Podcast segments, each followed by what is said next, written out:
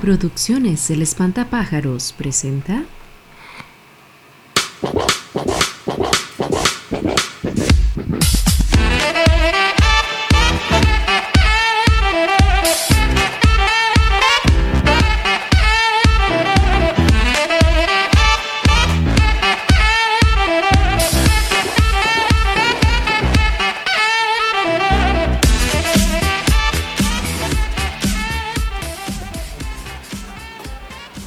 Hola, hola gente, ¿cómo están? Espero que se encuentren muy bien ahí donde quiera que nos estén escuchando. Yo soy Santi. Y yo soy Julio. Bienvenidos a un programa más de Meando afuera del tarro. ¿Qué tal, Santi? Por ahí, Julito. Todo bien, todo bien. ¿Qué tal, la, ¿qué tal la bisemana? Ah, esta semana pues con mucho trabajo, gracias a Dios, pero ya mejor que la semana an anterior del último programa, gracias a Dios, vamos ya súper bien. Estabas atareado. hombre. Sí, sí, sí, sí, sí, la verdad que sí. Y bueno, hoy tenemos un programazo, ¿verdad? Este, hoy vamos a hablar de religión en la juventud. Ese es el programazo que tenemos el día de hoy. Y como este programa amerita un montón de opiniones, eh, es, es un tema demasiado amplio, demasiado extenso y que genera a veces hasta controversia. Eh, hoy tenemos un invitado de lujo. Sí. A usted le toca ponerle ahí la alfombra este, y, y presentarlo. Sí, hoy tenemos a, a él. Yo creo que es el oyente más fiel que podemos Sí, tener. sí, en- sí, en yo el creo que programa. sí. Sí, sí, él es el que exige y pregunta que cuándo está el otro programa, que qué, que ya le hace falta. Sí, sí, hoy trajimos a- al pelón, a Gerson Zamora, que nos viniera a acompañar el día de hoy. Bienvenido, bienvenido, Gerson Gerson. Pelón. Gracias y por haberme invitado, ¿verdad? Yo ahorita me siento como, como, no sé si usted alguna vez ha visto como cuando un guitarrista llega así como metálica y le dice, hey, venga, toque con nosotros. así me siento yo como y escuchando, siempre los escucho y ahora formar parte del, del programa, entonces sí, sí, me, sí, o sea, me, Muy bueno, muy bueno, sí, claro. Imagínense, y ahora se me va a poder escuchar a sí motivado. mismo. Mira, ese soy yo. Ahora sí, le dije, ¿para cuándo el programa? Y ya ahí voy a estar yo. Sí, sí, Esperemos sí. en Dios que si sale todo bien ahí. No, pero muchas gracias y, y es como dije usted, ahora es un tema que, que a mí me gusta mucho, ¿verdad? Porque di- también no es que sea como que full religioso, ¿verdad? Porque tampoco es que soy así, pero di, en lo que dentro de lo que es de lo, dentro de lo que yo sé, ¿verdad? Lo, lo que yo puedo aportar, entonces di, bienvenido sea, ¿verdad? Y, y en lo que yo pueda eh, aportarles al tema, Súper bien. buenísimo. Créeme que sí, créeme que sí, porque para nosotros eh, que vivimos un poco, pues involucrados, podemos decir, Julio, ¿sí? Este, en esto, ¿verdad? Siempre surgen preguntas, mira, este, los hermanos, ¿cómo pensarán esto? Eh, Bueno. ¿Cómo harán con esto? ¿Cómo lo vivirán? Es, acá- es vacilón, es vacilón porque bueno, yo a- al pelón lo conocí el año pasado en el trabajo y cómo se llama y casi que desde el principio empezamos a hablar de varas de religión. Entonces fue vacilón porque de ahí siempre hemos hablado de las varas que hace uno como católico y digamos y el pelón y, eh, como evangélico digamos Ajá. este digamos las varas que nos unen verdad porque obviamente tenemos varas súper diferentes en las que no concordamos pero siempre es como el mismo norte al fin y al cabo verdad o sea, Y yo creo que de hecho, lo primero que nosotros empezamos hablando, así como lo primero, así como usted entró al equipo y lo primero que nosotros empezamos a hablar fue de religión. yo Sí. creo verdad sí Fue, bueno, fue música, pero iba por, por ahí la religión. Sí. Porque yo creo que, que yo le, no sé qué música era o algo así que estamos escuchando, no sé si fue como recomendación o, o que yo le dije, escuche esta canción o algo así. Y yo le dije a usted, pero es cristiana. Y usted me dijo, sí, sí, pero cristiana, pero yo creo que era rock. Sí, Y dice, sí, pero sí, es que a mí no me gusta el Sí, rock sí, así". porque Y ahí empezamos a yo hablar. escucho un rock entonces- pesadísimo, pero es cristiano, básicamente. Ujú. Y yo escucho rock pesado, pero de cero cristiano, digamos. Ahí comenzamos a hablar de eso, incluso que para mí la música, digamos, eh, cristiana es este.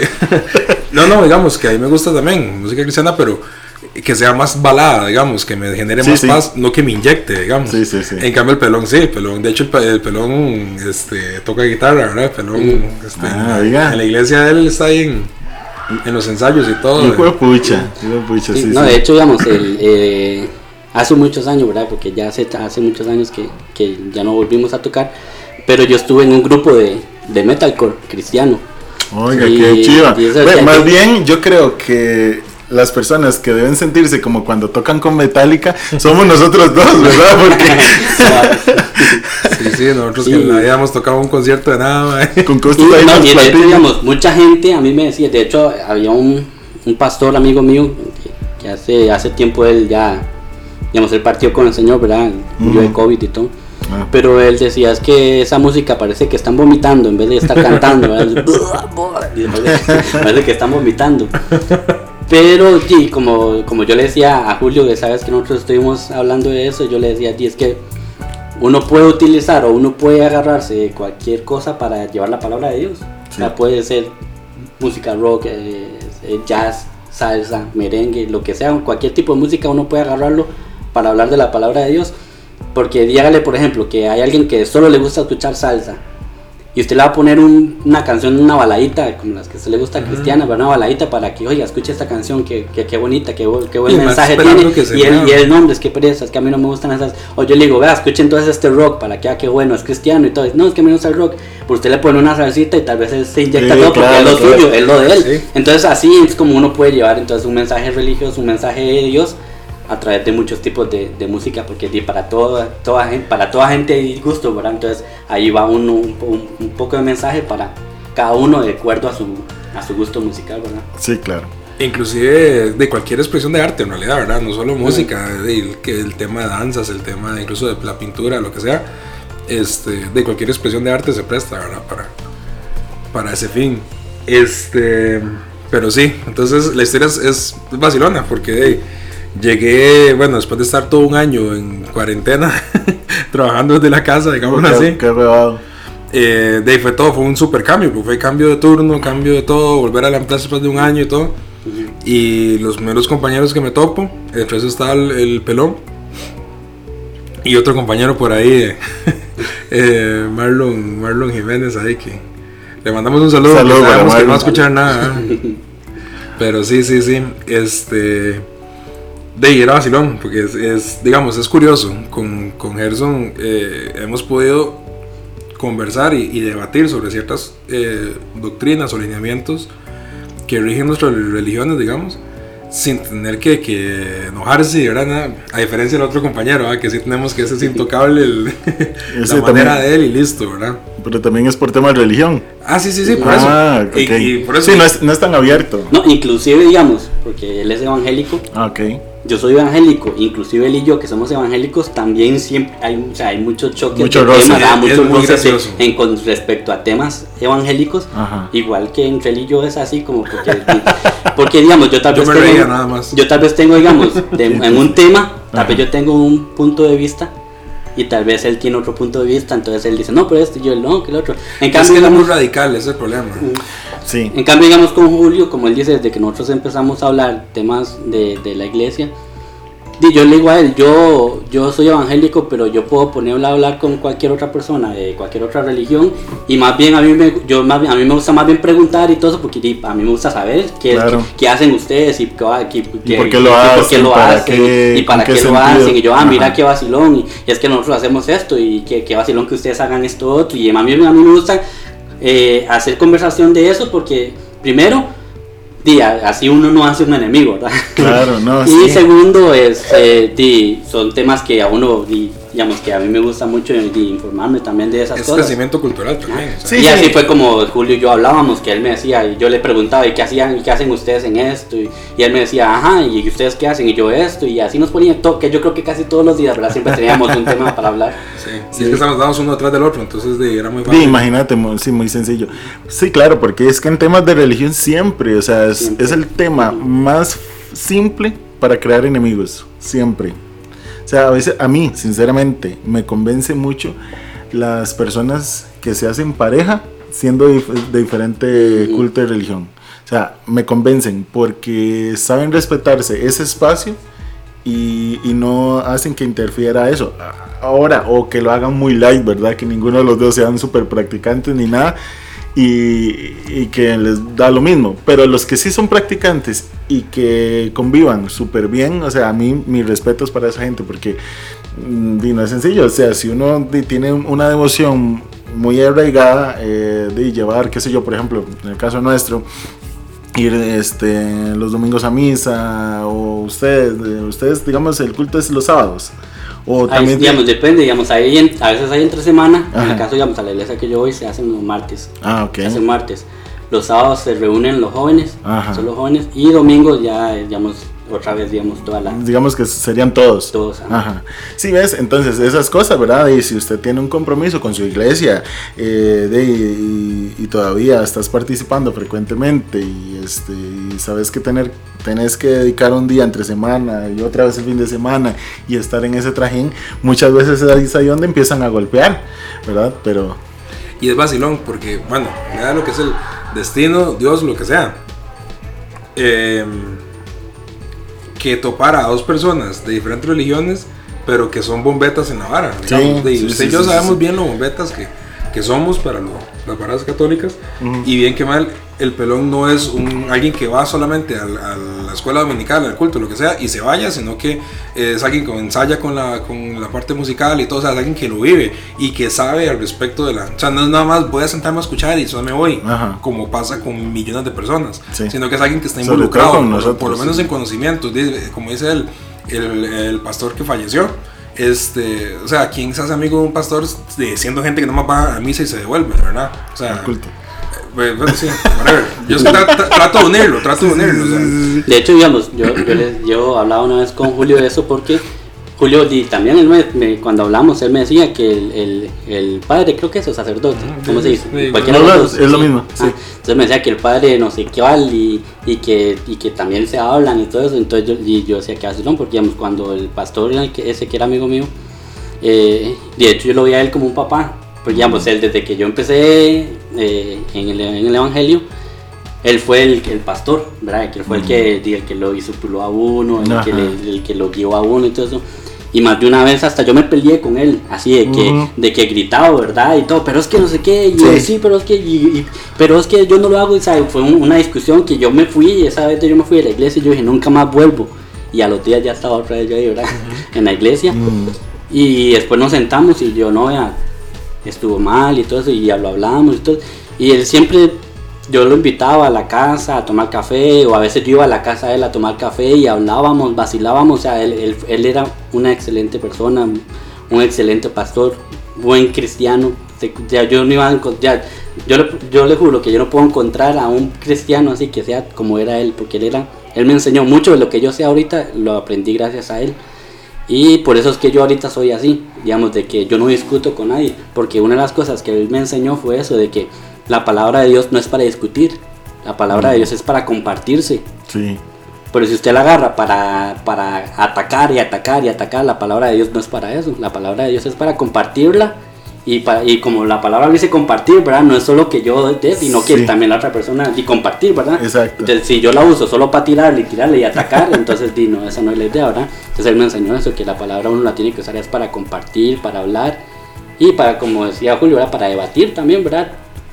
Obviamente no un debate con, como los que uno en el tele con los políticos, ¿verdad? Que, que se tiran, pero digamos un debate, un debate bonito, o sea, como los que a veces usted y yo nos, nos tiramos ahí en el trabajo de, de, de- de las religiones y, y es bonito, o sea, a mí me gusta mucho eh, a- lo que es eh, hablar cosas así y, y con personas de religiones. Hay otras religiones que eso sí, yo le digo, Esteban, yo jamás voy a ponerme a conversar con ellos porque hay religiones que por más que usted trate, a- complicadas, que, usted trate que usted trate de compartirlo amablemente, no se puede. Sí. Sí, yo creo, bueno, primero que todo, que sí, que Dios goce, ¿verdad? El, el pastor en cuestión. No recuerdo el nombre, que no sé si me acuerdo si usted me había contado. el Jorge. Jorge. Bueno, el pastor Jorge, que ya debe estar gozando ahí de, la presencia de Dios. Que yo siento que es más fácil también cuando hablamos entre, entre cristianos, ¿verdad? Porque el cristianismo de, podemos hablar con un ortodoxo, con un evangélico, con un católico, ¿verdad? O sea, que de ya pasarnos a otro a otro charco, ¿verdad? Ya hablar de, de varas del Islam y eso de, pues, va a ser un poco más Mm. difícil, ¿verdad? Dependiendo también de cómo choque uno con las personas, ¿verdad? No quiere, no quiere decir que sea imposible, pero es más complicado Ajá. que el cristianismo. ¿Por qué? Pues yo lo veo de esta manera. Es que es el mismo Dios. Bien, y, ajá, y- y sí, partiendo por ajá. ahí, ya la gente como que es más sensible a la hora de escuchar, a la hora de, de- de decir, sí, es que en mi Biblia dice algo muy semejante a la tuya. Entonces, de su punto de vista, conforme usted lo interpreta. Y ahora que Gerson decía eso, este, me recuerda mucho al Padre Sancho. El Padre Sancho, bueno, también ya murió. Este, mm, Sí, otro, otro ejemplo de alguien que caló en la vida. De, Sí, y digamos, el. Padre Sancho para mí, eh, bueno, como ya lo conocí con cierta edad, entonces para mí era como mi abuelo, más bien. Entonces, yo igual iba a la casa de él este, a tomar café, vive muy cerca de mi casa, por cierto, y este, y entonces era, de ahí en la tarde eran horas, horas de tertulia como compas y también cuando yo tenía alguna duda y eso, entonces siempre me decía, vea, es que usted no puede, este, ese carácter tiene que controlarlo porque a la gente hay que llegarle con amor, con, con tranquilidad, ¿verdad? Y era, y era algo parecido a lo que vos estabas contando, entonces me llamó mucho la atención porque justamente, bueno, también ya falleció, pero también este nos este di- caló algo en nuestras vidas y creo que es- eso fue el que nos fue impulsando ese camino, ¿verdad? Pero Voy a, voy a meter un toque a la cuchara antes que se me Sí, sí, sí, sí, claro. Es que estamos, son acontecimientos en vivo. Ah, este Saludo para. Uy. No, un saludo para Jeremy, el, el compañero entrenador. Ah. Que aquí me acaba de mandar eh, pantallazo eh, aquí haciendo extras, escuchando el programa. Ah, muy bien, muy bien. Bien apoyando Saludos para Jeremy. para mandarle un, un selfie aquí de la grabación. mandarle un selfie para saludarlo, porque hey, la verdad es que está bonito que, que nos reporten así de la nada. Haga su reporte de sintonía. reporte de sintonía, sí. Pues para Este, nosotros es muy importante. Que bueno, retomando el tema, ¿verdad? Eh, bueno, dos cosas. Uno, que me quedó muy grabado de un episodio de Los Simpsons en el que se muere Ned Flanders y vuelve a ver, digamos, cuando está muriéndose y dice, ay, Buda, dice, no, toda mi vida le ladré el árbol equivocado. Me recuerdo de esa, de esa frase que ahora que estamos hablando de esto, ¿verdad? Que es más compatible si todos le ladramos al mismo árbol, como le dice eh, Flanders, eh, encontrar las similitudes, ¿verdad? Y lo otro que quería como aportar ahí, del padre Sancho estuvo a nada de, de impulsarlo usted, ¿verdad? Al- al- a tomar decisiones, ¿verdad? Eh, bueno, más bien me las aclaró porque yo desde los seis años quise ser sacerdote. Entonces, eh, cuando yo conozco al padre Sancho, yo solo había tenido dos novias, pero no me había ido nada bien. Usted lo conoce cuando entra a la iglesia a Sí, sí. Este, yo lo conozco para el año 2011. Este, mm, digamos, Sí, serían 10 años ya, ¿verdad? Sí. Em, ¿Cómo se llama? Pero cuando yo le digo al padre este, que yo tengo esa inquietud y no sé qué, entonces empezamos a hablar del tema. Y entonces me pregunta que si había tenido novia y, me, y le digo yo que sí. Pero que no me había ido nada bien. De hecho, seis meses duraron mi- esa- esas dos relaciones. Y las dos se terminaron porque las dos me dieron vuelta. Entonces, eh, Este es de mi equipo, entonces. entonces Nos ha tocado. de ahí, cuando él me decía, bueno, no, trata de experimentar con alguien más para y vivir y demás, porque, de, bueno, en el caso eh, de los sacerdotes, pues no, no se pueden casar. Yo en ese momento no conocía la diaconía permanente, ¿verdad? Que ahorita hablamos un poco de ese tema. Eh, pero entonces, hablando con él, primero trabajó en mí la parte espiritual antes de cualquier vocación. Entonces eh, empezamos a ver, eh, digamos, eh, él, él es, fue profesor en el seminario de hebreo bíblico, entonces, ¿verdad? Eso me interesó mucho. Estuve con él muchas veces a la par cuando estaba editando el libro. Y, mm, di, para, para mí eso fue un orgullo poderle ayudar de vez en cuando. Pero sí, el padre Sancho fue, o sea, mi consejero y no había momento en el que yo no lo llamara y él no estuviera disponible. Sí, sí, sí. O sea, él fue alguien que, que marcó mi norte y después hizo que tomara la decisión de que no me hiciera sacerdote. No por el hecho de que no quisiera que me hiciera sacerdote, sino que pues la vocación mía fue en otro rumbo, fue en otra dirección. Entonces, pues sí. De hecho, digamos, el pastor este, Jorge, mira, eh, amigo mío, él, él contaba el testimonio de él, ¿verdad? Dice que cuando Dios lo llamó a ser pastor, él era ingeniero industrial. Él Ah. era ingeniero industrial en una, fábrica. Sé que él ganaba más de millón, y re- millón casi, casi los dos millones al mes. Imagínate. Sí, sí, Porque él era, gerente, él era ingeniero industrial, pero era gerente y todo eso. Y dice que a él Dios lo llamó a pastorear.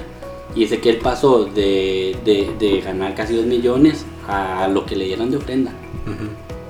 Porque eso es otro tema, ¿verdad? Que a los, a los evangélicos, ¿verdad? Los, sie- siempre los pintan, ¿verdad? Que los pastores se lucran de la, de la, de la, de la religión, Sí. ¿verdad? Los diezmos y todo. Pero di, di, son, son personas que tal vez no están dentro de una iglesia como para entender de qué se trata todo ese montón de temas, ¿verdad? Como yo sé que hay muchos otros temas que también a la iglesia católica siempre les han atacado, ¿verdad? Que uno no puede estar ahí, ¿verdad? Como para uno, o sea, uno no puede hablar de un tema si uno no está empapado o para, forma parte de, ¿verdad? Pero, digamos, el paso de ganar un montón de, de, un montón de dinero como con su profesión, a empezar a ser pastor y, y, a vivir de las ofrendas que le daban, que a veces dice que a veces eran 20 mil, 30 mil colones a la quincena. Y era solo como para comprar comida y ya. Y dice, así dice que él confiaba en Dios y dice que llegaban personas y le decían, buenos días, pastor, es que aquí le traía esto y le un diario completo con un montón de comida y todo. Entonces él decía, mientras uno le, mientras uno le sirva fielmente a Dios, Dios se va a encargar de todo. Entonces uno nunca tiene que preocuparse de nada, porque si Dios es el que lo llama a uno, Él se va a encargar de que todo el camino se abra. Pero hay, pastores, yo he conocido personas que han querido a la fuerza ser pastores, a la fuerza abrirse una iglesia y en la cuestión de 3, 4 meses la iglesia se cerró, no, no, no, como dicen, no, no funcó y, y, la persona terminó frustrada porque, porque quería ser pastor y no funcionó. Entonces las personas lo que dicen es como, ¿será que estoy mal?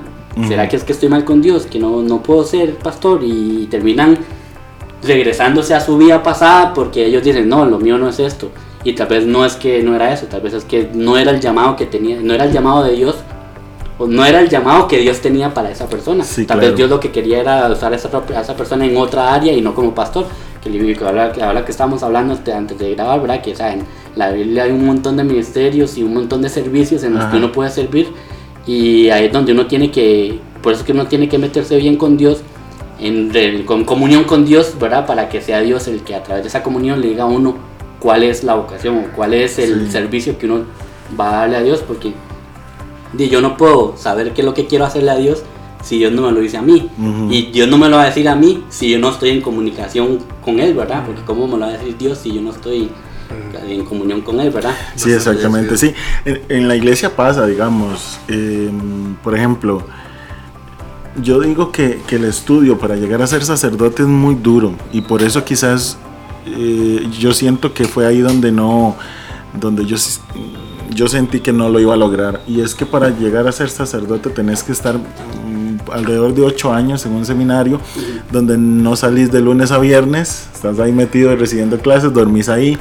Em, la familia la ves si acaso como a mediodía del viernes porque ya sábado y domingo te tenés que incorporar a la parroquia o en este caso a la iglesia donde te mandaron cada año los cambian, entonces son ocho años de experiencias diferentes, habrá momentos en que te manden cerca, habrá momentos que te manden allá por Puriscal y por esos lados, entonces de, no es Pero, digamos, durante todo ese tiempo todavía no es sacerdote. Todavía no es sacerdote. O sea, tiene que estar apenas. O sea, tiene que estar dentro de la iglesia. Eh, ajá, digamos, por ejemplo, el seminarista es como el estudiante este eh, vamos a ver es el candidato bueno, ni siquiera es el candidato para, para ser sacerdote porque en el ministerio, por ejemplo, se le qué sé yo, el electorado. Entonces, por ejemplo, ya e, ese seminarista es lector. Este, por ejemplo, hay otro que se llama acolitado y hay otros más, ¿verdad? Entonces, cuando ya es acólito, ese es el que puede servir propiamente ya en el altar, más cerca del sacerdote. Después de ahí ya se convierte en candidato, ¿verdad? Para, eh, para la orden, por ejemplo. Entonces, cuando ya se estudia todo eso, ya tiene todo ese proceso, el obispo, que es nuestro pastor, ¿verdad? Pastor de, una región, eh, entonces lo ordenas diácono. Y todavía ahí no tiene la plenitud del sacerdocio, ¿ves? Porque el diácono es un servidor. Entonces el diácono puede eh, celebrar, este, por ejemplo, matrimonios, puede celebrar bautizos, puede celebrar funerales. funerales. no puede confesar, en el caso nuestro que está la confesión, ni puede este, consagrar el cuerpo y la sangre de Cristo. Después de que un año o unos ocho meses más o menos es el diaconado, brinca al sacerdote, ya. Entonces lo ordenan sacerdote y ahí es cuando ya esos otros dos que te mencioné que todavía no puede hacer, ya los puede hacer todos, matrimonio, etcétera, etcétera. ¿Ves? Entonces es un proceso largo, casi son 10 años para llegar a ser sacerdote. Y hay, hay veces que, digamos, dentro de ese lapso de 8 años, hay unos que piden espacio de un año para pensarlo, entonces se van del seminario eh, paran sus estudios, están ahí trabajando, haciendo otras cosas y ya después vuelven. Algunos vuelven, algunos otros Hay no. Gente que tira la toalla ahí, Exactamente. Y ya después, este, por ejemplo, eh, está en nuestra iglesia la plenitud del sacerdocio, que es llegar al episcopado, que es el obispo. El obispo es en sí el, el- el pastor nuestro. Pero como, digamos, por decirlo así, en toda Heredia no puede estar un, un solo obispo, entonces por eso tenemos sacerdotes ya que es el que le ayudan al obispo para poder este, predicar, digámoslo de esta forma, en, en- en las otras iglesias. ¿Ves? Entonces es un proceso bastante largo, no es tan simple y, y, digamos casarse, por ejemplo, no, no se puede. Hay un ministerio en la iglesia católica que se llama diaconado permanente, ellos sí se pueden casar, pero tienen que estar 10 años primero eh, casados para poder optar por la diaconía permanente y obviamente viven con sus familias, pueden tener hijos, trabajar, Sí, etc. sí, su trabajo y todo. Y nada más llegan a las celebraciones. De hecho, ni siquiera pueden ser párrocos porque no son sacerdotes, ¿verdad? No, pero pues sí pueden estar a cargo de una diaconía. Es como una filial, digamos. Sí, hay un montón de cosillas ahí. ¿Ves? Entonces, Sí, está interesante. De hecho, una vez eh, yo me preguntaba eso, porque que me decía, para uno ser pastor tiene que llevar algo, un curso algo así, y entonces ahí fue donde él me explicó, es que para ser sacerdote hay que llevar eso y todo lo otro. Entonces yo, mira, ¿y para ser pastor? Para la gente que nos está escuchando, Sí, para ser pastor en realidad yo no he como, como así como que indagado, indagado mucho. mucho porque no es, digamos, no es algo como que aún, digamos, no, es que no, me ahorita lo guste, vemos. no es que a mí me- no me guste porque es, eh, ser pastor es algo muy di, muy emocionante, algo muy bonito, ¿verdad? Pero no es un llamado como que a mí me guste, así como que yo esté dispuesto a sientas hacerlo, ahora. como que yo lo sientas a servirle a Dios en eso, no.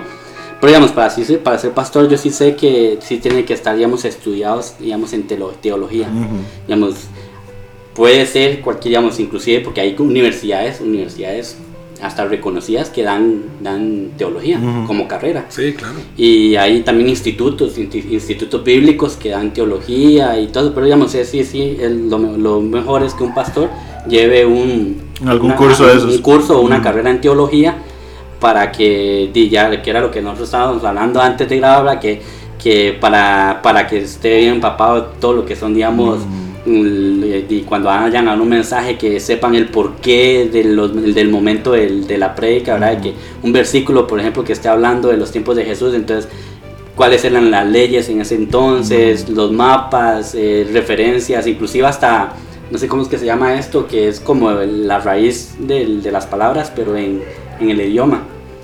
Ujú. Por ejemplo, que, que amor, entonces... eh, Sí, sí, que se deriva de tal Sí, cosa. del digamos, latín. como la Ah. palabra, ajá, la palabra original o la palabra Sí. griega o latina Ajá. es esta, que significa esto. Y así es ahí, digamos, pues la, la teología sí es muy importante en eso. Y digamos, en, en cuanto al tiempo, sí, digamos, sí es lo mejor es, digamos, hay, hay muchos de los pastores que yo he conocido nunca han llegado como que estudian eh, para hacer teología y van y, y son pastores. No siempre, digamos, han estado un buen, un buen tiempo, era una buena cantidad de años en la iglesia, sirviendo en otras áreas, digamos, como, como siendo eh, en, en la iglesia están los, los, los ancianos, ¿verdad? Los, diáconos también. que Sí, eso te iba a preguntar porque yo, yo sí he escuchado a otras personas que me han mencionado los diáconos. Los diáconos. Ustedes tienen ahí también. Sí, pero yo creo que es muy diferente Sí, sí. El, el- el- la función que hacen, porque los diáconos en la iglesia sí, sí son como, co- van, van, sirven mucho junto con el, con el pastor, pero este, son como más la parte como, ¿cómo le digo? Como la parte administrativa Ah, y, ya, y ya. como que es- como son, son como los que como, ¿cómo le digo yo? Es que no sé cómo explicarle bien, ¿verdad? Pero es la parte, digamos, como el pastor es como la figura de, de, De la- líder de la iglesia. de la iglesia, ajá. ajá. Pero los diáconos son los que se encargan, digamos, como de, de organizar todo lo que es el programa, el, el culto, eh, que quiénes son los que se van a encargar de, de esto y del otro y lo otro. Ellos son los que se encargan de repartir las, las, las ¿cómo se llama? Como las funciones. y todo. Y entonces, digamos, ellos son, todos ellos se encargan de... Nosotros de- tenemos en la iglesia algo parecido que se llama ceremoniero, a maestro de ceremonias también le podemos llamar, que sí, sí, no es tan arraigado, aquí en Costa Rica casi no hay, pero sí, este, sí se maneja mucho. Digamos, en Roma, en el Vaticano sí hay, es casi que para todas las iglesias hay un ceremoniero. Y es, y es casi esas funciones que estás mencionando. Ah, sí, digamos, ellos lo que hacen es todo, digamos, eh, ellos son los que organizan en sí, digamos, el culto.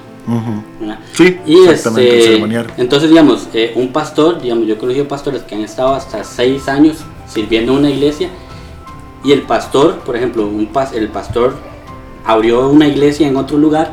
Entonces ese pastor llegó y le dijo a alguien, mira, es que siento de Dios decirle que a usted y a su esposa si quieren ir a servir como pastores a esta otra iglesia que se abrió nueva. Entonces la persona, ya estando preparada, habiendo estado muchos años dentro de la iglesia, siendo preparada, digamos, de que ya tiene sus, sus estudios y todo eso, ¿verdad? Que son personas preparadas, ¿verdad? Entonces ellos toman la decisión si quieren o, o no, o si ellos sienten que tienen el llamado para ir a servir a esta otra iglesia. Entonces ellos van de esta iglesia, sacan a ellos dos para ir a servir como pastores a esta otra iglesia y ahí los ponen y ya ellos empiezan a levantar esta otra iglesia nueva como pastores. Y así, y así es, digamos, como empiezan a, se, se empiezan a abrir iglesias y agarran de esta para mandar y así. Pero no es como dicen, ¿verdad? Vulgarmente no agarran a cualquier bombetas para ir a, a- pastorear, sino que el pastor obviamente que, que va a mandar a esas personas, él, él los, los, los, ¿cómo se llama? Primero los, Los Ajá, em- evaluando, evaluando, ajá, sí. ve cómo, cómo son, eh, su vida espiritual, ve cómo son en testimonio, porque di, como dice el dicho, ¿verdad? Caras vemos, ¿verdad? Y puede que a la iglesia uno vaya a levantar las manos y aplaudir y, y allá para afuera está, Está haciendo otras maldiciendo a todo el mundo, claro. entonces él tiene que ver todo eso, ahora la vida espiritual, No que la preparación sino que... tienen y todo. Entonces si ellos dicen, mira, este es un buen candidato porque cumple con todo, entonces habla con la persona, bueno, obviamente primero lo pone delante de Dios el pastor, ¿verdad? Le dice, Señor, tengo a estas personas, ¿qué, qué opinas? Ya Dios habla directamente con él, ¿verdad? Si sí o si no. Y si Dios ya, como dicen, el visto bueno al, al pastor para que los escoja a ellos, entonces él le habla a ellos. Y dice, mira, estuve hablando con Dios para a abrir una iglesia en tal lugar y quería ver si ustedes estaban interesados en ser Los empezar- pastores. los pastores de esta iglesia y levantar una iglesia nueva. Ujú. Y, ya, y si ellos tienen el llamado también de Dios, y ellos también lo van a aceptar y van a empezar a, a. Digamos que, el digamos que ese proceso vaciló, este, porque digamos conforme lo fuiste explicando, obviamente no es tan así, ¿verdad? Para nosotros es un poco distinto, pero cuando se eligen nuevos obispos, em, que para nosotros son los pastores, digamos, eh, el obispo es como el, em, el alcalde o el presidente de una provincia. ¿verdad? Entonces el país está dividido en provincias eclesiales, entonces en cada una de ellas tenemos un obispo. Nosotros en Heredia no hay, entonces pertenecemos a San José. Pero igual, ese proceso que estabas explicando lo utilizan igual entre los sacerdotes. Entonces mandan, por ejemplo, una terna, que son tres nombres de candidatos a ocupar el puesto de obispo. Entonces esos candidatos se examinan aquí en Costa Rica y se mandan a Roma. Y la idea es que una congregación que se llama mm, la Congregación para los Obispos examina a esos tres candidatos, elige uno y el Papa nada más firma. A veces sí tenemos la suerte que el mismo Papa lo revisa y demás, pero sabemos que con todo lo que tiene que hacer, mentiras. Este, y casi que el proceso es ese mismo, es un proceso largo de oración, es un proceso largo de, de selección para nombrar a un, a un nuevo candidato a obispo, que es el que va a, erigir, eh, perdón, que va a dirigir una iglesia. Entonces, eh, la iglesia del obispo se llama catedral para nosotros, que es como la madre. Pero sí, sí, sí, sí, el proceso es casi, casi que, digamos que no igual, porque obviamente sabemos que no es el mismo, pero, pero es vacilón, pero siempre, siempre vamos de la mano con la oración, siempre vamos, eh, qué es lo que quiere el Espíritu Santo, en el caso nuestro, y, Dios, ¿verdad? Este, hablando hacia los, los que ya están, para ver si ese candidato es el que él quiere que esté ahí. Sí, sí. De hecho, bueno, ahora, como para, como para agarrar la, la, la, la línea del tema que, que, que traíamos, ¿verdad? Yo le decía a, eh, a la abuela, a la abuela de mi esposa, yo digo la abuela, Ajá, yo ajá. la hago como, como mi abuela, ¿verdad? Claro. Entonces yo a la abuela le digo, y de hecho ella es como mi suegra, porque mi esposa, mi esposa se crió toda la vida con la abuela de ella. Entonces yo a, a la abuela fue la que le pedí permiso para jalar, a la que le pedí la mano de, de mi esposa y todo, entonces ella la suegra. Entonces, Saludos yo para la abuela. no creo que lo escuche, pero saludos. Mire, la abuela cocina. ah, sí, Ajá. Ah, sí, este madre cuando tiene que llevar ahí al trabajo para vender. Viera qué repostería, papá. Hijo de Y entonces yo le decía a la abuela, yo vieras que ahí en el trabajo yo tengo un compañero que él es católico. Y vieras que yo me pongo a hablar con él de, de temas de la iglesia y todo eso. Y digo yo, vieras que a mí me llama mucho la atención porque él es joven y yo lo veo a él metido en la iglesia. Cuesta mucho ver a, a- a una persona joven Ujú. tan metida en la iglesia católica. Porque yo, digamos, yo al menos yo estoy acostumbrado a ver a las señoras y a los señores metidos en la iglesia católica de todo, sirviendo, que esto, que lo otro, que haciendo los rezos, hasta afuera de las casas hacen las cosas cuando hacen en Semana Santa, que ponen una casita como afuera, no sé qué es. Sí, sí, los, los estaciones de los Becruces. Ajá, Ajá, ajá. Hasta en las casas de ellos ponen y todo eso porque son súper metidos en la iglesia, en la iglesia. Y yo, y, y- y ya señores adultos, cuesta mucho verlos. Yo, y que vacilón ver a una persona joven, bueno, ahora dos, porque veo que, que Santi también. Bueno, ahí falta Esteban también, y que ajá. todos Entonces yo, jóvenes. cu- yo cuesta ver jóvenes metidos dentro de la iglesia católica, sirviendo como tiene que ser, ¿verdad? Así, a full, ¿verdad? Entonces yo le decía a ella, qué vacilón, le decía a la abuela, y dice, ah, qué bonito, y, que, que pueda hablar con personas así, yo sí que, que vacilón. Entonces, con respecto a lo del tema, ¿verdad? Que la religión en la juventud cuesta mucho, cuesta mucho en, en, en, en la, religión, en la religión ver jóvenes verdaderamente comprometidos con, la, con las iglesias.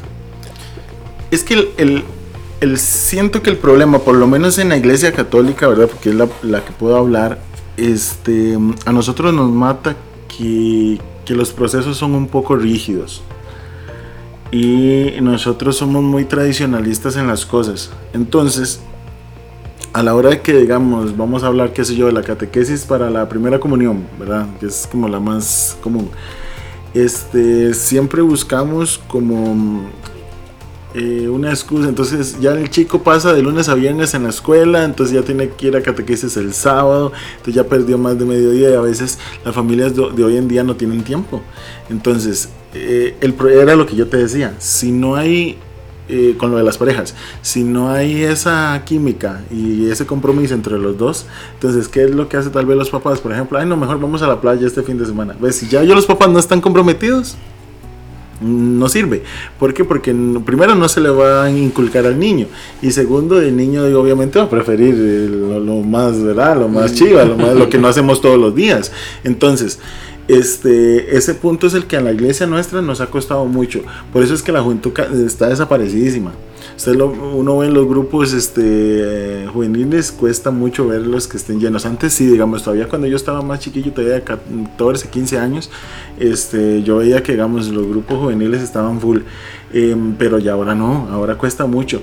Por lo mismo, porque de ya hay que sacar del tiempo, que tal vez vengo del trabajo, vengo de la U, vengo del cole, eh, ¿verdad? Esas cosas. En cambio, yo siento, bueno, no sé qué realidad sea, este, que digamos, ustedes nos ganan en esa parte por el hecho de que son más dinámicos.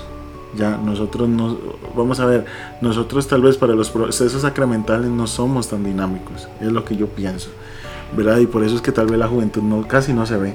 Mira, digamos que, bueno, en, en los grupos de jóvenes de nosotros, en, en el caso de las iglesias evangélicas, como usted dice, son más dinámicos, ¿verdad? De que son más activos, si usted los ve, eh, digamos, cuando son las reuniones, son, de, de- de hecho, digamos, yo he estado en, en reuniones de jóvenes católicos, ¿verdad? Y son muy parecidos, porque digamos, en las que yo he estado es así, ¿verdad? De Ah, que bueno, pues, llegamos y la que- y que son- renovación. y, y llegamos, digamos, y a los que a mí me han invitado de grupos de, de jóvenes eh, católicos, uno llega y hacen, hacen dinámicas, juegos y... y Batería y todo. Ah, no, no. No, no, no, es que- No es tan así, digamos, sino de que, de que, de que esa vez yo llegué y, y dice, ok, este, vamos a hacer un juego y, y vamos a hacer grupos y Mm. que, y, o sea, juegos de que los ponen a uno. Entonces, después del juego, dice, ok, ahora sí, tomamos nuestros asientos y ahora sí, dan una enseñanza, ¿verdad? Hacen, y obviamente todo lo que, lo que hacen, ¿verdad? Lo que son los, los no sé cómo se llaman. Líderes, esos puede ser, digamos, coordinadores, como- sí. como- no, no sé cómo se llaman. Es que iba a decir rituales, pero se oye como muy feo. Pero digamos eso, que digamos como que, ok, primero un Ave María, después esto, Ah, ok, pero que, hacen, este, que hacen todo un... Sí, digamos, las oraciones, Ah. siempre empezamos con una oración, este, ponemos eh, la presencia del Espíritu Santo, este, y ya puede ser que venga la dinámica. Más, más que todo el esquema siempre es Ah, así. sí, y entonces Sí, ya sí. después una persona que da un mensaje, ¿verdad? Que más que todo va enfocado a los jóvenes, que sabes que yo fui, fui muy enfocado a los jóvenes y todo eso. Después termina y, y cuando termina y cada quien, ya sabes, ya sabes cada quien vacilando, terminó y caen, hola, ¿cómo están? Y no sé qué. Ah, usted es amigo de fulano. Y yo, ah, sí, ah, bienvenido, bien, qué, qué chiva, que no sé qué. Bueno, la de nosotros es así, o sea, nosotros llegamos, es, es dinámica, es vacilón, el, Sí. el vacilón, la enseñanza, en la de nosotros sí hay música, ¿verdad? Que es, y hay, que hay un grupo de música, ¿verdad? Que es guitarra, batería. No, no, por, por eso te preguntaba, porque por ejemplo, nosotros tenemos una rama, o sea, no, no estoy diciendo que esa parte de la iglesia es totalmente nuestra, este porque se llama la renovación, eh, renovación carismática. Entonces usted ve una misa de la renovación carismática, es full batería, full danza, full todo. Entonces, este, por eso te preguntaba porque digo yo, capaz, capaz este, y será eh, que lo invitaron a un encuentro de la renovación. Entonces, eh, igual en las asambleas de la renovación, que es fuera de la misa, ¿verdad? Fuera, en este caso, digamos como el culto, cuando están tal vez en un salón o algo así, igual, es full batería, full cantos, full danzas, eh, es que hay de todo, ¿verdad? Entonces... Yo de hecho estuve en un grupo, una pastoral de hecho, eh, que era de los, de los misioneros sanitarios, que eran, eran, eran jóvenes de Tibás, pero no sé por qué se tenían a reunir a Santo Domingo, y como yo no hacía tanto clic con la pastoral juvenil de acá, yo estuve en esa otra. Ajá y hacían actividades así como está diciendo Gerson, este, de, había, qué sé yo, había un tema que se iba a tocar ese día. Entonces eran algunos versículos para algunos y hagan dinámicas y hablen entre ustedes y cómo lo pueden exponer y, ¿verdad? Cómo, está, cómo pueden este, hacer algo. Entonces hacíamos eh, inclusive significaciones eh, o dramatizaciones o, ¿verdad? Este y después ya todos nos reuníamos, todos los grupos, nos hacíamos en un solo grupo, ¿verdad? Y ya hablábamos sobre cada uno, ¿verdad? ¿Qué, qué fue lo que entendimos cada uno? ¿Cuál fue lo, qué fue lo que nos dejó la enseñanza, digamos, de lo que estuvimos viendo?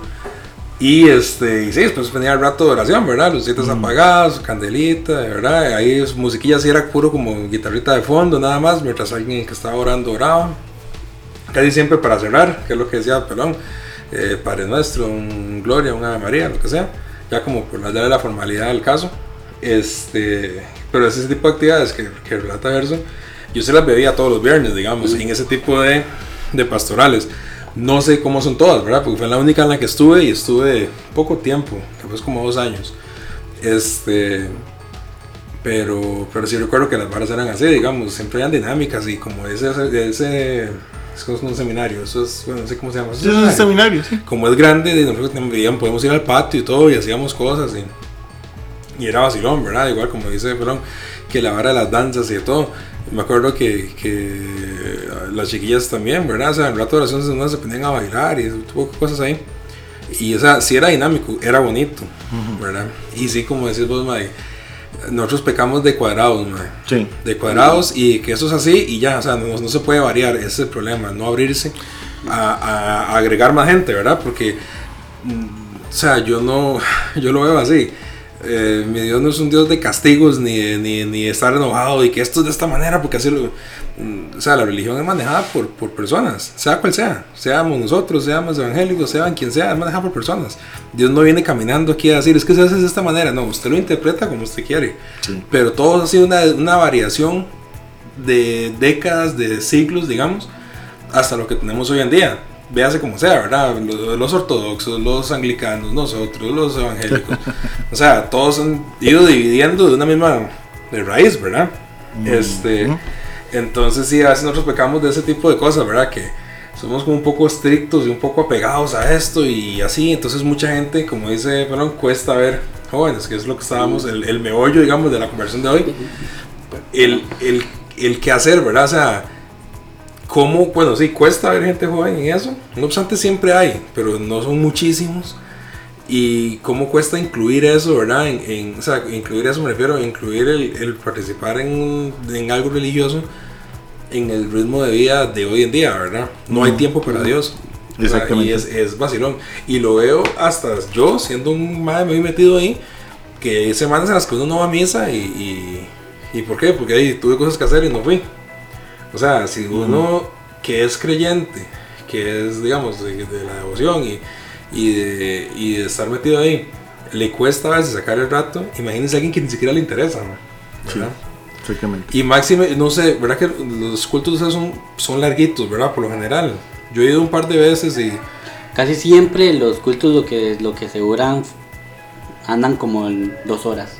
Dos horas, bueno. Dos horas, digamos, casi siempre. Ahora, digamos, por, y por obviamente por restricciones, todas esas cosas, a veces se tenían que hacer más cortos porque cuando son, por ejemplo, cuando son en la noche, que casi siempre son los martes, ¿verdad? Entonces, cuando las restricciones las hacían muy, muy, a la, mm. muy, cerca, ¿verdad? Que eran como horas como que la restricción como cuando era a las 7 o cuando era a las 8, a las 9. Entonces habría que hacerlo más corto porque para que la gente que venía de lejos o algo así le diera chance de poder regresar de poder regresarse a, su casa, claro. Entonces en ese entonces eran más, eran más, más cortas las, las- las- los cultos, pero casi siempre son aproximadamente unas dos horas. Por ahí. Sí, sí, yo me acuerdo yo chiquitillo, como le digo, he ido tanto por funerales incluso, de algunas tías ahí, que eran evangélicas, entonces obviamente el- la, la ceremonia fue en una iglesia evangélica. Este, yo me acuerdo que yo chiquitillo decía, Dios mío, yo quiero salir de aquí ya, o sea, era demasiado, y duraba, y duraba, y yo decía, no se acaba, no se acaba. De hecho, digamos, uno lo dividiría, lo dividiría esas dos horas, es como la primera hora, es como lo que es alabanza y oración, en lo que son, digamos, como saludar a las personas, después que las recoger lo que son las ofrendas, eh, después dar anuncios, ¿verdad? De que, por ejemplo, de que si se acerca una actividad o que si, por ejemplo, eh, alguna ayuda que se esté recogiendo, algo así para una familia, entonces ahí sea el anuncio. pues, o sea, esa hora es como entre alabanza, oración y otro, otras, otras, otras cosas, ¿verdad? Y la siguiente hora ya es, digamos, lo que es meramente lo que es el, y lo que es el mensaje, ¿verdad? Lo que es la enseñanza. Y obviamente no es la hora completa, ¿verdad? Porque obviamente ya después viene lo que es la despedida, tal vez a veces se despide también con una canción, algo así, entonces, entonces sí, más o menos se, se, se divide La, así. la estructura, digamos, casi siempre es la misma. De hecho, una vez me preguntaba eso Julio, ¿verdad? entonces yo le decía, ¿qué en las iglesias puede variar? Puede Ajá. que, por ejemplo, se, se empieza con el mensaje Ajá. y se terminó con la alabanza, la oración y recogiendo ofrendas y, y anuncios y todo eso, ¿verdad? O puede ser al revés, que primero se empezó con la alabanza, la oración, después la enseñanza y de último los anuncios y todo. O sea, no hay un orden establecido, se Ok. puede hacer a como, a como, a como sea. Normalmente uno casi siempre va a una iglesia y empiezan con la alabanza, la oración y de último se dejan la enseñanza porque uno entiende digamos que hay personas que usted sabe cómo es el tico, ¿verdad? Que digamos que es a una hora y, y- y empiezan a llegar tarde. Claro. Entonces se quiere dejar el mensaje de último para que la persona que vaya llegando tarde por lo menos llegue a escuchar lo que es el Sí, mensaje, ¿verdad? claro. Pero no hay un orden establecido como que uno diga, mira, todas las iglesias evangélicas tienen que seguir este orden, ¿no? O sea, de la iglesia en sí, como digo yo ahora, lo de los diáconos y todo, Ujú. ¿verdad? Ellos organizan como quieran el ¿Cómo, sus- cómo su- van a, sus, a sus- actividades, como la quieren realizar, digamos, los cultos. Sí. Pero digamos, casi siempre sí están hechos de eso, de alabanza, oración, eh, la enseñanza, lo que son eh, ofrendas, eh, anuncios, si se tienen anuncios y, y muchas otras cosas. Digamos que si ese día, justamente ese día, si va a ser una presentación, digamos, de, de una obra de teatro, Ajá. o si, si va a ser, digamos, una presentación de un mimo, o, o cualquier cosa, y ahora casi que no sea eso, lo de los mimos. O sea, en mis tiempos, cuando yo empecé, se daba Sí, mucho sí, eso. sí. Pero digamos, si hay alguna actividad especial, también se mete dentro del programa, entonces obviamente eso hace que el programa sea un poco como, tenga que ser un poco más, más reducido, ¿verdad? Ajá. Entonces ahí se, se va acomodando todo eso, pero no hay un orden establecido que, que se tenga que seguir. Sí. Sí, bueno, sí, sí, que la, la parte que digamos es muy diferente con nosotros porque nosotros a nivel mundial la estructura de la misa es exactamente Ah, sí, igual. sí, eso me decía Julio, que, que, si, que si nosotros era igual, porque ustedes sí, todas las, por de hecho me decía, de Julio me decía eso, de que porque ha- eso es así para, para que en cualquier parte del mundo, en cualquier parte del país que usted quiera, que usted esté y usted quiera ir a la, a la misa, va a ser, va a ser lo mismo. Sí. Entonces no hay ningún problema con ir a cualquier otra. Exactamente, lo único que cambia es que si estás en Francia vas a escuchar en francés. Es la única diferencia. Porque digamos, este, nosotros sí tenemos la estructura eh, de, digamos, eh, vamos a ver, ¿cómo te digo? Los ritos iniciales, eh, donde glorificamos al Señor, bueno, le pedimos perdón, glorificamos al Señor, luego hay una oración que es como reco- recolectar todas las intenciones de, de las personas que están en la misa, escuchamos la palabra, nosotros para escuchar o leer toda la Biblia duramos tres años, porque la dividimos en tres ciclos. Ya después de eso viene lo que es la homilía, que es la explicación, el mensaje.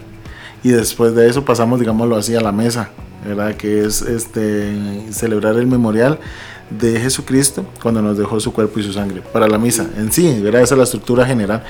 Pero este sí, nosotros en eso sí somos que no varía que primero vamos con la consagración, ¿verdad? Que es la parte final eh, y después la lectura de la palabra. No, no, siempre, siempre, siempre la De, misma de hecho, yo siempre he tenido una duda. Claro. Voy a sacarme esa duda aquí.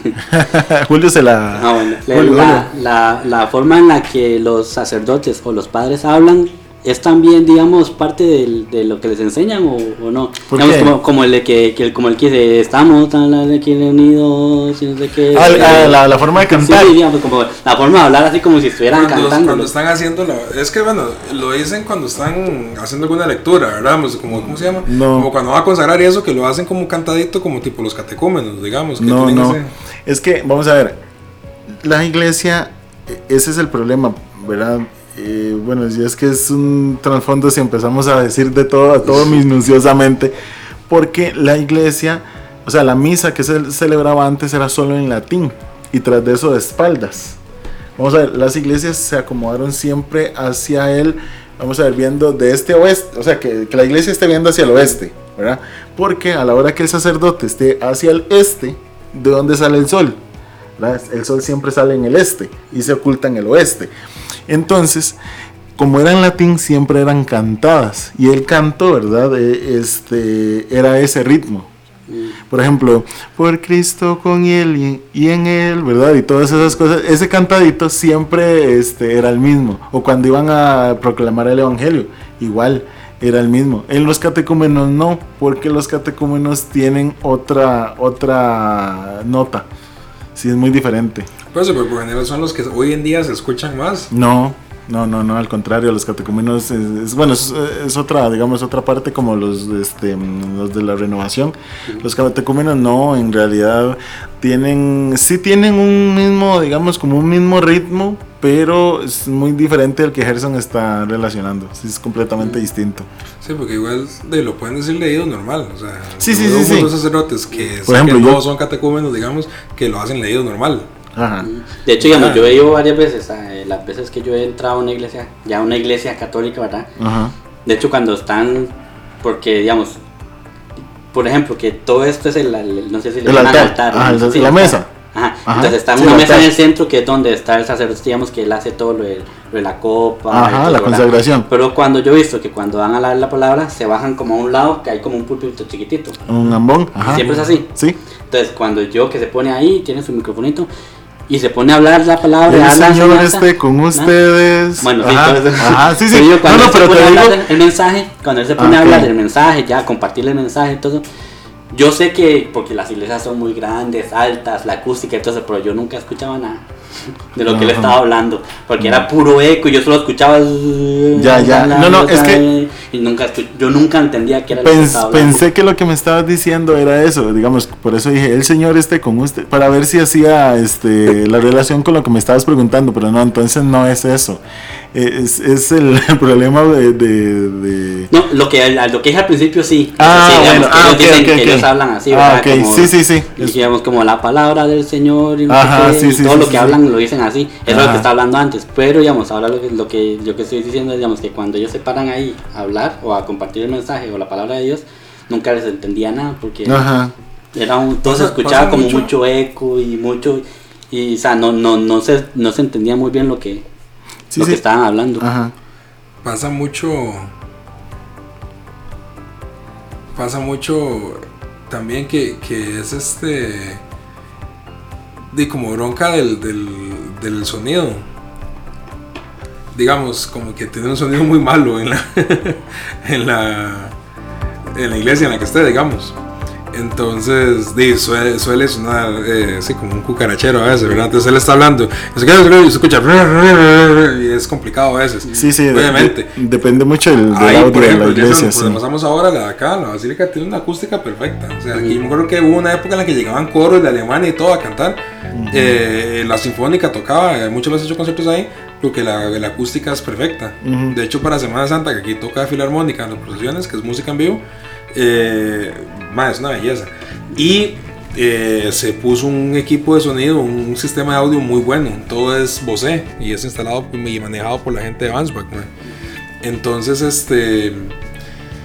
el, el- el, digamos, el escenario no sería ese. No obstante, podemos irnos a cualquier iglesia por aquí cerca, inclusive nuestras. Este, ¿Cómo se llama? Las que están cerca, las. eh, Las que son de la misma Ajá. eh, filiales. Ajá, filiales. Una filial y puede escucharse, o sea, del orto, ¿verdad? O sea, Sí.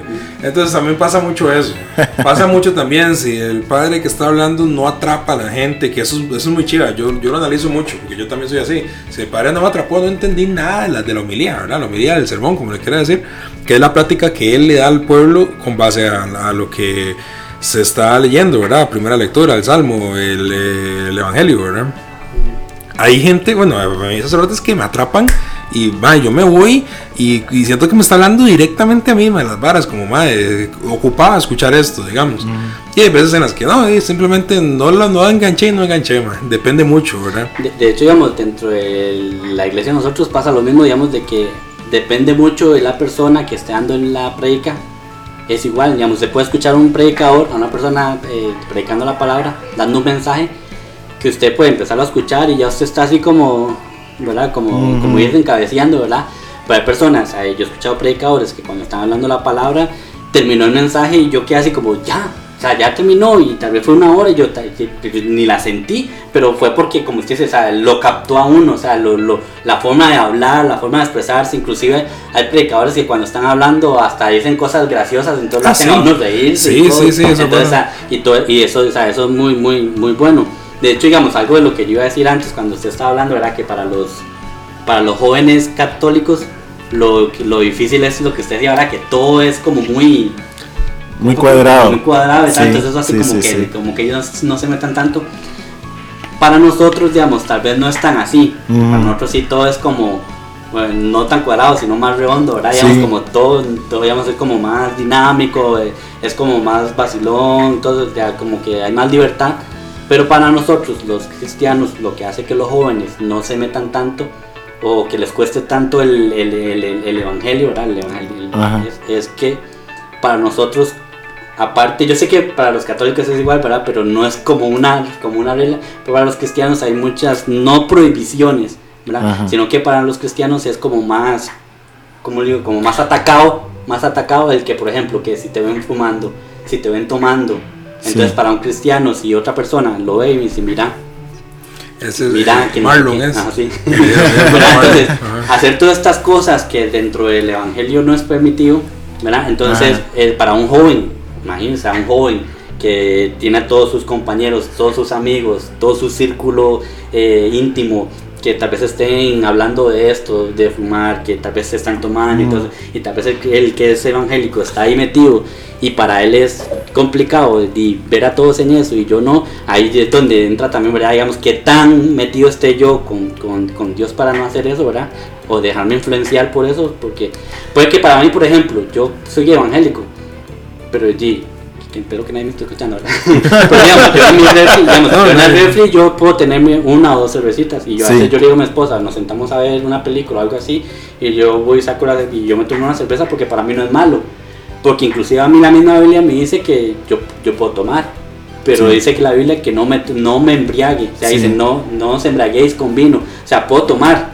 Pero no, ya, si yo llego al punto, eh, perdón la expresión, ¿verdad? No, dale, dale, dale. llegar Hasta a- el culo, ¿verdad? Como Sí, sí, sí, sí, Ya sí. eso, ya estoy mal porque llegué hasta ese punto. Pero para mí no es malo. Porque- Pero hay personas que dicen que no, que o sea, Dios guarde una gotita de, de licor en la lengua, Sí. porque eso está mal. Entonces, esa- esas cosas dentro del evangelio, esa, lo que hacen a los jóvenes evangélicos, muchas veces no, no estar tan metidos en la Sí, iglesia ser, porque ser- se, ser como, ¿cómo se llama? Como, como que se señala mucho, ¿verdad? Como se que es señala muy- mucho. bueno. Digamos, un ejemplo, usted puede ver a un católico saliendo de misa, yéndose a un bar, ¿verdad? Nadie dice nada, pero usted ve a un cristiano, usted ve a un No, no, cristiano- no crea que va. Ajá. Digamos que. Bueno, al menos, digamos, a todas las personas que yo he conocido, que católicas, ¿verdad? Que salen de la Es iglesia, que- Ey, vea, no hay ningún los problema. van a echarse las birras Sí, como sí, uno sí. lo invita. Pero Igual, diga- yo igual, yo igual usted vea a un, digamos, a un muchacho o a una persona evangélica saliendo de la iglesia, meterse al bar del frente o algo así, porque ya es, o sea, Dios guarde, o sea, eso Sí, es es el mismo Jesús convirtió Ahora. agua en vino. No, no, no, o sea, vamos a ver. En ese caso, por ejemplo, este, sí tenemos como esa misma relación. O sea, eh, no es que, digamos, vamos a ver, la gente muy, muy mayor tal vez es la que se puede escandalizar en nuestra iglesia sobre eso, que te ven tomando, que los tatuajes, que esto, que lo otro. Que las mujeres con el agua es muy corta. Sí, exactamente. Pero digamos, ya para estas épocas también, o sea, si usted va con, digamos, yo con Julio, por ejemplo, y nos, nos echamos una aquí, ahí, es más, una vez en el, un programa estábamos ahí tomando y bien. Ah, en el de Galway, ¿verdad? Que Ah, estábamos echando. sí, creo que sí. Y eh, no, y, y hubo uno, o sea, hubo otro antes. Sí, sí. Este, pero bueno, la cosa es que también, o sea, no, no, no tenemos tanto ese problema. El problema es ya caer en embriagarse. Vamos a lo mismo. Y con el asunto que ahora estamos hablando con, con los jóvenes, vamos a ver, yo te tenía una pregunta. Este, digamos, cuando ellos se reúnen a hacer sus actividades, también es parte del culto. O nada que ver el culto con las actividades de los jóvenes. Es totalmente aparte. Por ejemplo, cuando los jóvenes este, se reúnen, están dentro del mismo culto, digamos, dominical o de los sábados para ellos o... Ah, no, digamos, por ejemplo, los sábados se reúnen los jóvenes. Solo los jóvenes. Ah, solo los Ah, jóvenes. Digamos, solo los- todos los jóvenes de la iglesia se reúnen el sábado Ajá. y ese día ellos, ah, ellos, ellos, los mismos jóvenes, ya ahí no, no son los diáconos. Sí, sí. los mismos jóvenes son los que se encargan de ellos De preparar. digamos, Ajá. ok, vamos a empezar con esto, vamos Ajá. a tener la alabanza, oración, obviamente lo más probable es que mus- la música sea un poco más juvenil, ¿verdad? Porque son todos jóvenes, Sí, hagan claro. actividades, una enseñanza además enfocada los jóvenes, algo así, ¿verdad? Que tal vez lleguen un invitado. eh, yo estaba en, en reuniones de jóvenes, ¿verdad? Tal vez no en mi iglesia, Ajá. en otras iglesias que me han invitado a ir. He estado en, en- en- reuniones de jóvenes donde llevan a un invitado, por ejemplo, a un psicólogo Ajá. cristiano, o sea, a través, o sea, es un psicólogo, pero cristiano. Pero cristiana, sí, claro. Entonces, que va y habla acerca de temas de jóvenes enfocado muy al área eh, psicológica, ¿verdad? Bueno, esto porque, digamos, otra de las cosas que para lo- los jóvenes evangélicos es muy difícil, ¿verdad? Es lo que, todo lo que es el área, de todo lo que es el área sexual, ¿verdad? Sí. De Lo de las parejas, las novias y todo eso, ¿verdad? Yo guardé por eso, digamos, un ejemplo. Un, se va un joven evangélico, eh, no sé, cayendo en... Ujú, ujú. ¿cómo, cómo se Dale, dale, dale, como fornicación, Sí, ya sí, que sí, estaba sí. buscando la palabra, trayendo, cayendo en fornicación con una muchacha Ujú. Y tal vez esa persona ya se sintió el peor del mundo porque lo que le enseñaron a él era que eso estaba mal y ya cayó Sí. en, en que no, soy el, el peor del mundo, me siento sucio, me siento Sí. aquí y allá y escucha mensajes tal vez en la iglesia y justamente ese día, por ejemplo, fue y cayó con la Y era el novia te- todo, y era el y tema ese que día ten- fue a la iglesia y estaban hablando la fornicación, hoy vamos a hablar de la fornicación, la Biblia dice que es, y entonces ya lo hizo sentirse, sentirse todavía muchísimo peor, ¿verdad? entonces Claro. todas esas cosas, todas esas áreas en los jóvenes es muy difícil dentro del dentro del evangel, dentro del, del, del evangel- los evangelistas, los evangelistas digo a mí, dentro de los evangélicos, ¿verdad? Bueno, Porque es eso, digamos, de que el joven, el joven por todo lado está siendo tentado ujú. y verse, ver- verse con todo ese montón de tentaciones encima, entonces el joven, si no está muy metido, ¿verdad? Y es muy difícil, de hecho, digamos, yo, yo busqué una, una- un ejemplo en la Biblia acerca de unos jóvenes, ¿verdad? que no sé si los han escuchado ahora, que son Daniel y los amigos. Ajá, correcto. Que el rey les puso otro nombre que para mí siempre han sido complicadísimos, que Sí. eran Abednego y Ajá. Sa- Sa- Sadrach, bueno, Ajá. eso. Hijo de puta.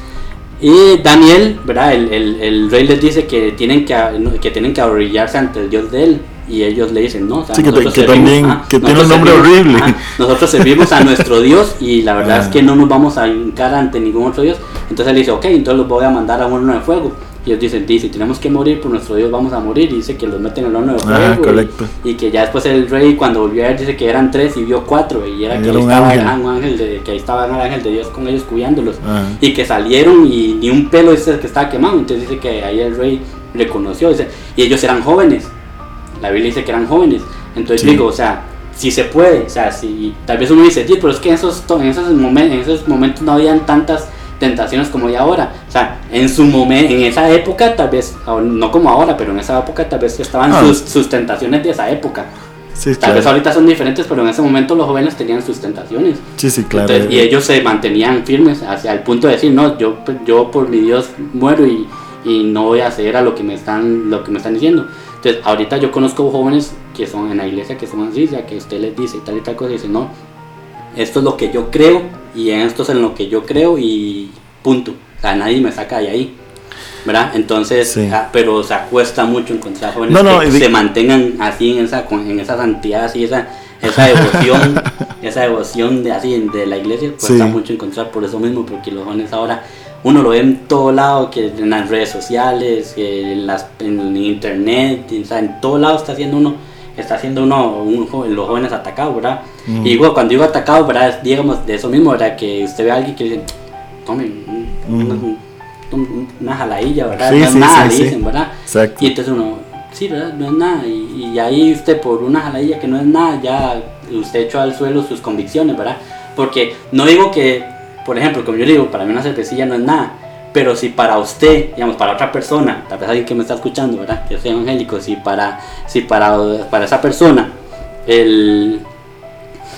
Si para Ah. esa persona el, el- el tomarse una cerveza es malo, entonces que mejor no lo haga porque eso es lo que usted que le hace lo que la persona cree y si él si él evitándolo se siente bien con Dios entonces que mejor lo siga haciendo evitándolo pero si para otra persona como el caso mío tomarme una cerveza no es malo y para mí o sea, no hay malo o sea yo Sí, sigo sí. creyendo en Dios sigo eh, buscando de Dios y una cervecita no me va a hacer como dicen verdad Eh, dejar de creer o dejar de hacer las cosas pero Sí, digamos, lo que es el, el- esta, esta en los jóvenes, lo que es el, la parte, el mundo en sí, digamos, alrededor de los jóvenes cristianos, eso es lo, que, lo, lo que nos mata a nosotros, digamos. No, no, y no, no, no andamos muy largo en realidad, todos andamos muy de la mano. Y no, te hacía esa pregunta por el hecho de que el problema nuestro es que, digamos, cuando los jóvenes se reúnen, digamos, en las diferentes pastorales, sí, hacen juegos, hacen dinámicas, cantan, oran, todo, pero no va en relación con la misa. No. Es distinto, Esa esa parte, parte, ajá. exacto. Entonces, tal vez los jóvenes quizás participan en esos grupos, pero usted no los ve en misa. Ya, ves, ese es el punto, pero... O sea, no, ahí sí es, digamos, aparte, pero el día del culto, digamos, eso es el sábado, Ajá. solo los jóvenes. Exacto. El día del culto, obviamente también van a estar los jóvenes, pero, Ajá. pero también están todos los todas las demás personas, ya Exacto. los adultos, los niños, eh, los jóvenes, todo. O sea, el sábado es solo para los jóvenes, pero el domingo lo más probable es que también vayan a estar los jóvenes. Los jóvenes que se reunieron el sábado van a estar también el domingo, Sí. pero ya es con todos. Ah, ¿ves? Sí, sí, sí, va, va muy, muy de la mano en De hecho, a realidad. mí me recuerdo una vez que, que mi mamá estuvo yendo, y después cuando tuvo crisis con el matrimonio y eso, estuvo yendo un tiempo a, a unas iglesias evangélicas que le recomendaron y me recuerdo que yo la acompañaba. Y era como en el salón principal, donde estaban todos, y después pasaron unos muchachos llevándose a los chiquillos para unas aulas. ¿Y cómo se llama? Y yo no quería ir, yo no quería y al final me dije, vaya, vaya, no sé qué, entonces y ya me fui a meter al aula ahí. No, no me acuerdo ni qué estaban hablando, porque lo primero que hice fue pedir permiso para al baño, y cuando fui al baño me volví a ir, me quedando mi mamá en el, en el salón principal, digamos. Pero sí me recuerdo eso, como que también como que se dividía como, como la parte para los chiquillos para que no estén aburridos y como que les hablaban de otra manera, ¿verdad? Explicarles Ujú. todo eso. Que bueno, que en, eh, que en misa no pasa, ¿verdad? En misa están los adultos y los bebés que pasan llore y llore todo la bendita misa, que a mí eso me da un colerón, pero eh. No, digamos, los domingos en el culto, a los niños sí, digamos, durante el culto, todo sí es ahí, el mensaje y todo eso, pero a la, a la hora del mensaje, lo que sí hacen es, digamos, que agarran a los chiquitos y se los llevan a unas aulas aparte para darles a ellos ya, un- ya que jueguitos, ¿En que, que los ponerlos a pintar o algo así para entretenerlos, para que obviamente durante la enseñanza, como usted dice, ¿verdad? No estén los chiquitos corriendo en- dura- en- entre las bancas, entre las Ah. sillas, no estén corriendo entre las sillas, gritando, llorando, interrumpiendo, ¿verdad? A- al- Sí. al mensaje. Entonces lo que hacen es que cuando ya va a hacer el mensaje, sí los llevan a, a unas clases para ellos y todos los demás quedan en el- Pues sí. Bien, nosotros siempre, este, ¿cómo se llama? En cada programa, bueno, usted que es fiel oyente, eh, cerramos con este, una, una sección que se llama El Consejo. Bueno, igual no podemos obviar la parte de enviar saluditos primero. Ah, sí, sí, sí, perdón, pues si no me crucifican, sí, Ah, cierto. a- nuestros, a nuestros estimados oyentes. Qué vergüenza. Bueno, ahí vamos con la musiquita ya que me, me la pelé. Este, no importa, ahí la dejamos y la volvemos a poner, no importa. Sí, este. Bueno, hey, esta vez no tengo que saludar al pelón porque lo tenemos aquí. Bueno, un saludo para Gerson que nos va a oír en el trabajo. para escuchar el miércoles. Cuando- el jueves probablemente. Un saludo para Esteban que hoy no nos pudo acompañar en esta grabación. Sí, bueno, ahí, pues, para el siguiente ya va a estar. que Ahora se va por temas de trabajo, ¿verdad? Sí. Este.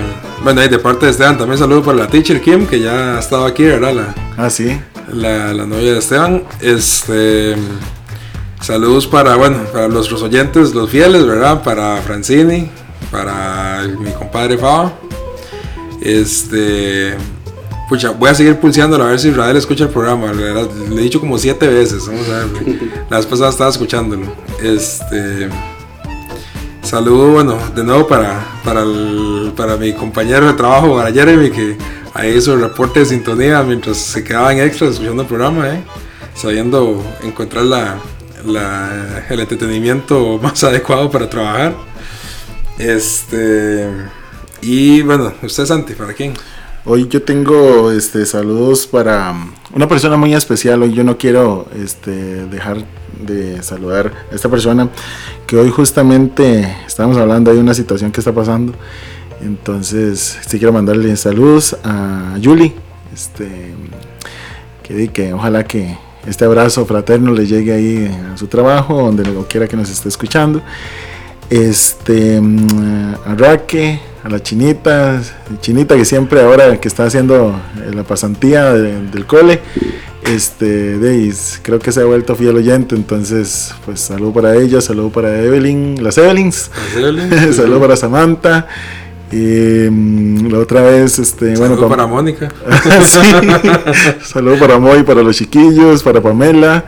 Eh, pucha, si es que son varios. Este, va a tener que traerlos apuntados. para María Alexandra, para. Um, a ver quién más. Bueno, ahí son un montón. Es que, pucha, sí, sí. Es que siempre se me olvida apuntarlos, pero bueno. Eh, saludo para todos ellos. Pelón, ¿algún saludito que quiera enviar usted? Eh, bueno, no, no sé si mi esposa lo va a escuchar o no, ¿verdad? Pero di No, saludo para, claro que sí. para mi esposa. Eh, y para todos los que estén escuchando, ¿verdad? Que, que a mí sí, sí, como dice Julio, ¿verdad? Yo siempre estoy diciendo, y el programa, el programa, a veces yo, yo paso, digamos, a mí me gusta mucho escuchar el programa con, mientras estoy trabajando. Entonces digo, ¿y el programa qué? Necesito algo para escuchar, necesito, necesito el programa. Sí, sí, eso es bueno. Pero ¿Te ha gustado? ¿Te ha gustado? Sí, sí, sí. de- Hasta, de hecho, yo le he dicho a, a Julio que desde el primero hasta ahora sí, sí, se ha, sí ha evolucionado bastante, o sea, Ese- sí han mejorado bastante. Ese es el plan, seguir para Y, adelante. y yo digo que sí, que ahori- ahorita les va a quitar el, el programa número uno. Aquellos. Sí, sí. Saludo para Gillo y Chocheca ahí que nos escuchen. Más que todo Choche, que le encanta escuchar programas nacionales. No, no, igual yo me mando un saludo para, para Gaby. Y un saludo a alguien que no lo va a escuchar, pero dice, ahí le enviamos el saludo por parte de Gerson a, a, Amy, la, la princesita de, de, de Gerson, que siempre es un vacilón esa chiquilla. Hace poco estaba de cumple, ¿verdad? Vi las fotos por ahí. Sí, estuve de cumpleaños ahí. la- Sí, sí, sí.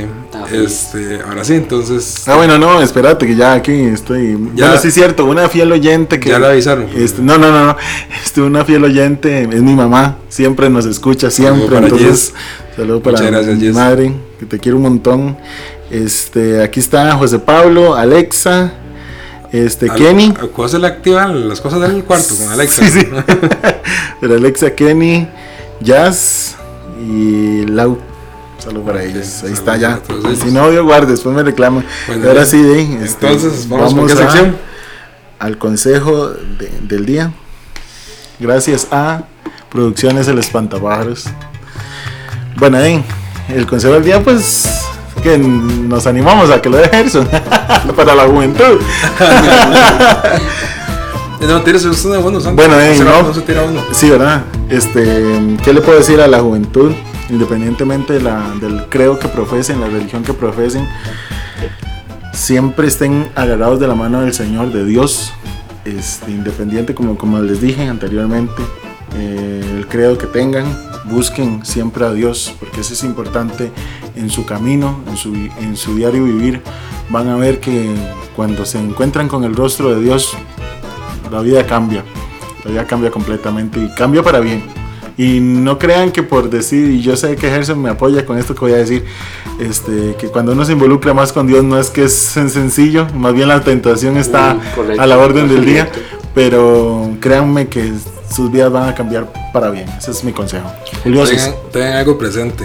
La mejor religión es ser una buena persona también. Así es. Eso es la base. de- De- y yo sí quería decir algo, digamos, el, mi amigo, pastor amigo, él me dijo una vez, y fue algo muy sabio y que yo siempre he guardado en mi corazón desde que él me lo dijo, y es que él me decía una vez, ¿qué pasa si nada de esto es verdad?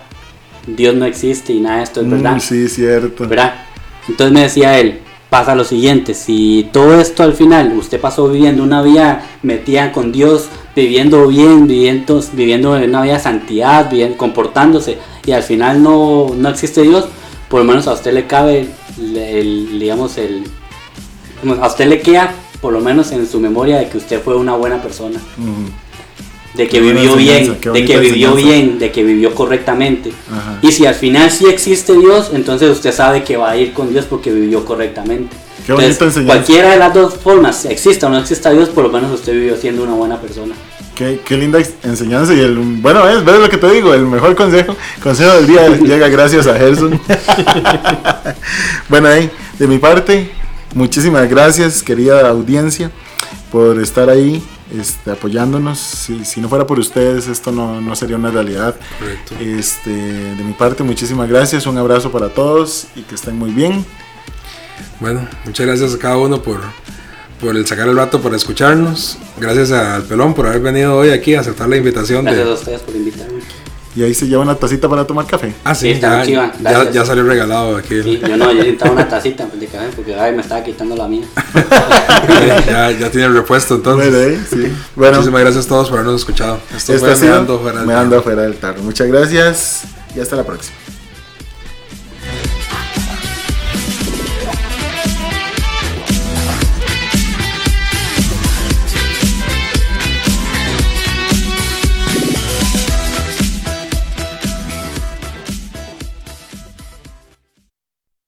Este programa fue presentado por Producciones El Espantapájaros.